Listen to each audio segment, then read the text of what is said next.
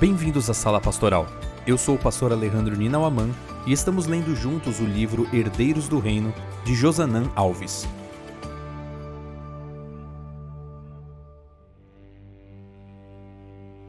Capítulo 14 Quando o que possuímos nos possui.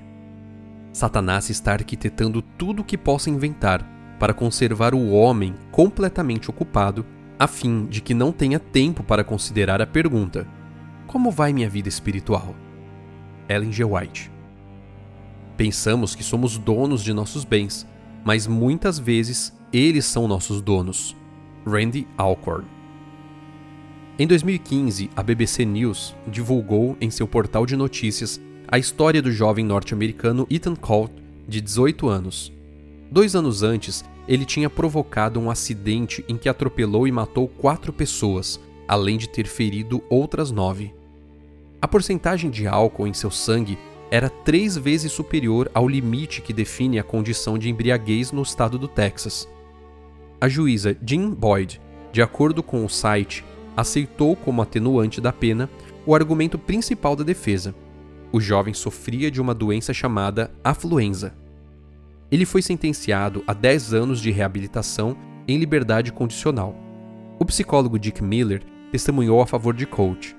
Na opinião dele, o acusado, membro de uma das famílias mais abastadas do Texas, sofria dessa doença que o tornava incapaz de medir ou entender as consequências de seus atos. Essa enfermidade, porém, não é reconhecida pela Associação Psiquiátrica dos Estados Unidos. Apesar disso, muitos especialistas defendem a existência dessa suposta doença e a entendem como um fenômeno social. O primeiro registro da palavra afluenza é de 1954. O termo é a combinação das palavras inglesas influenza, gripe, e affluence, riqueza. Para alguns especialistas, a afluenza é entendida como uma enfermidade psicológica que acomete crianças e jovens ricos, desocupados e com muito tempo livre, situação que os levaria a desenvolver um comportamento agressivo e a preencher o vazio com o abuso de drogas ilícitas, sexo e álcool. A psicóloga Jessie Age O'Neill neta de um ex-presidente da General Motors, escreveu um livro muito interessante chamado The Golden Ghetto O Gueto de Ouro no qual aborda o assunto da afluenza e se coloca na posição de alguém que padeceu desse mal. Na obra, O'Neill assume que atingir a riqueza e perseguir incessantemente a fantasia de ter mais é uma experiência oca. Segundo ela, essa não é uma condição apenas dos ricos, mas de todos os que permitem que a busca pela riqueza suplante outros valores. Esse é um dos temas do livro de Daniel.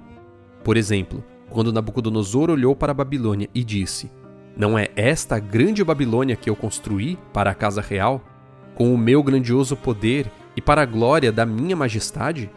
Ou quando o rei Belsazar pensou que poderia comprar o trabalho profético de Daniel, oferecendo a ele um vestido de púrpura uma corrente de ouro e a posição de terceiro homem mais importante do reino. Ou ainda, quando o rei Dario se achou importante e poderoso a ponto de assinar um decreto em que durante 30 dias ele seria o único deus do império. Todos eles poderiam ser diagnosticados com a gripe da riqueza. Esse mal nos afeta de diversas maneiras e é capaz de destruir os relacionamentos, a felicidade e principalmente a vida espiritual. Evidência disso é que os americanos de todas as classes sociais passam cerca de 6 horas por semana fazendo compras e somente 40 minutos brincando com os filhos. Evidência disso é que aos 20 anos de idade, os americanos, e talvez brasileiros também, assistiram a um milhão de comerciais. Que mais americanos declararam falência do que se formaram na faculdade, e que em 90% dos casos de divórcio nos Estados Unidos, o dinheiro desempenha um papel proeminente. As evidências mostram que a riqueza material não nos faz realmente felizes. Um dos homens mais ricos do planeta falou sobre isso. Quem ama o dinheiro jamais se fartará de dinheiro, e quem ama a abundância nunca ficará satisfeito com o que ganha. Também isso é vaidade. Onde os bens se multiplicam, também se multiplicam os que deles comem. E que proveito têm os donos a não ser o de ver esses bens com os seus olhos? Doce é o sono do trabalhador, quer coma pouco, quer muito.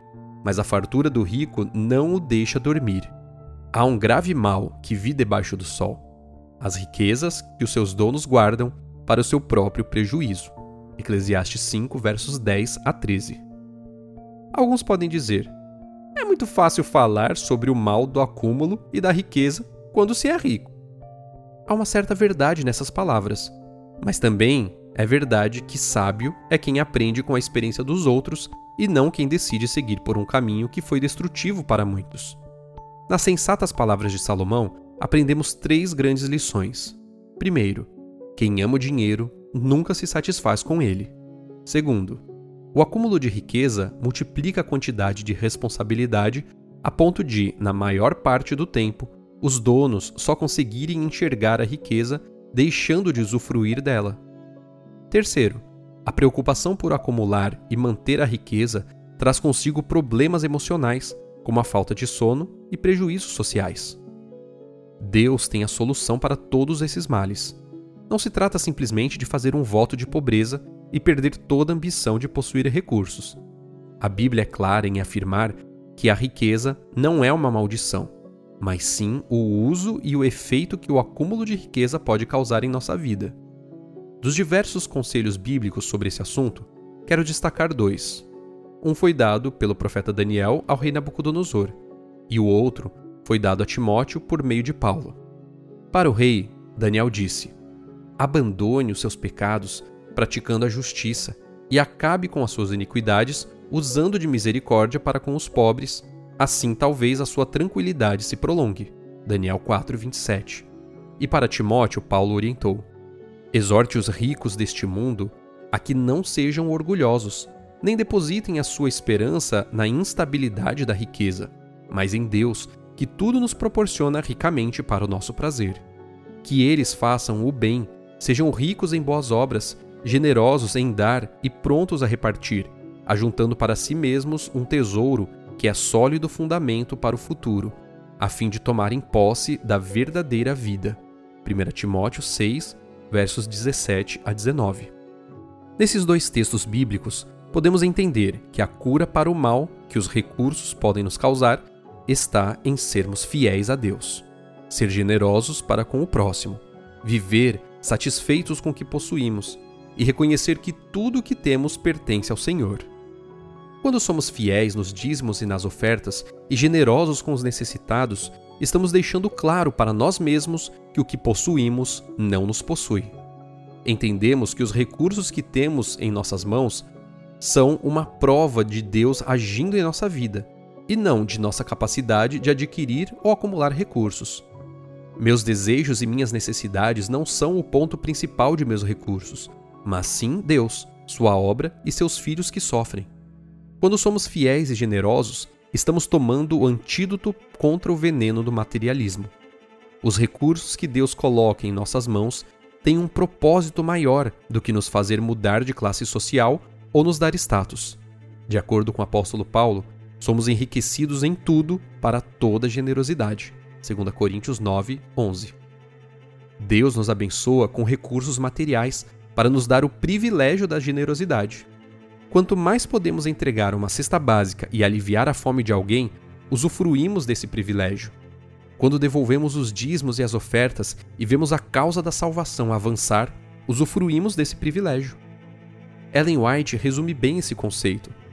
Satanás usa os tesouros mundanos para armar laços, enganar e iludir pessoas, a fim de arruiná-las. Deus tem dado instruções de como devem usar os seus bens, dando alívio às necessidades da humanidade sofredora, fazendo avançar sua causa, edificando seu reino neste mundo, enviando missionários para as regiões distantes e disseminando o conhecimento de Cristo em todas as partes do mundo. Você percebe? Para nos livrar dos laços que o inimigo usa para iludir e nos trazer ruínas através do acúmulo de riquezas, devemos aliviar necessidade dos sofredores, fazer avançar a causa do Senhor, edificar o reino de Deus, enviar missionários a regiões distantes e disseminar o conhecimento de Cristo ao redor do mundo. A fidelidade e a generosidade, ao contrário do que alguns pensam, não nos arrancam o interesse de crescer e prosperar, mas direcionam nossos desejos para o reino do céu e não para o reino do próprio eu. passamos a perceber que viver com 80 ou 30% de nossa renda, desde que de acordo com a vontade e o chamado de Deus, é mais fácil e prazeroso do que viver com 100% fora da vontade e dos planos do Senhor. Cristo e sua causa passam a ser o centro, e não nosso cartão de crédito ou sonhos consumistas. O remédio de Deus para nos livrar da febre e da afluenza é salvar vidas como a de Adelaide. Em 2016, uma parte das ofertas missionárias de todas as igrejas adventistas do mundo foi enviada para Nova Zelândia. A igreja naquela região tinha o audacioso sonho de transmitir o canal adventista Hope Channel gratuitamente para todo o país. Graças ao envio das ofertas, esse sonho se tornou realidade. Hoje, cerca de 170 mil pessoas estão assistindo ao canal mensalmente e centenas estão visitando igrejas adventistas. Uma mulher cuja vida foi mudada por um encontro com a Hope Channel foi Adelaide. O mundo de Adelaide virou de cabeça para baixo quando o esposo morreu em 2011. Três anos depois, ela sofreu outro golpe quando perdeu o pai. Foi então que começou a se perguntar onde Deus estava em sua vida. Tinha dúvidas sobre o que havia acontecido com o esposo e o pai após a morte deles. Um dia, enquanto estava mudando os canais da TV, Adelaide se deparou com o canal Adventista. Ela nunca tinha ouvido falar do Hope Channel e decidiu assistir a programação por alguns minutos. Adelaide foi instantaneamente fisgada. Ficou espantada ao perceber que as dúvidas que tinha estavam sendo respondidas. As verdades que encontrou lhe trouxeram paz em relação ao estado dos mortos, e ela e toda a família foram para a igreja e estão se preparando para o regresso de Cristo. Tudo isso graças a milhares de filhos e filhas de Deus que têm usado os recursos da maneira correta. Neste momento, reafirme seu desejo de ser liberto do domínio do materialismo e ser curado de todo o egoísmo e ganância.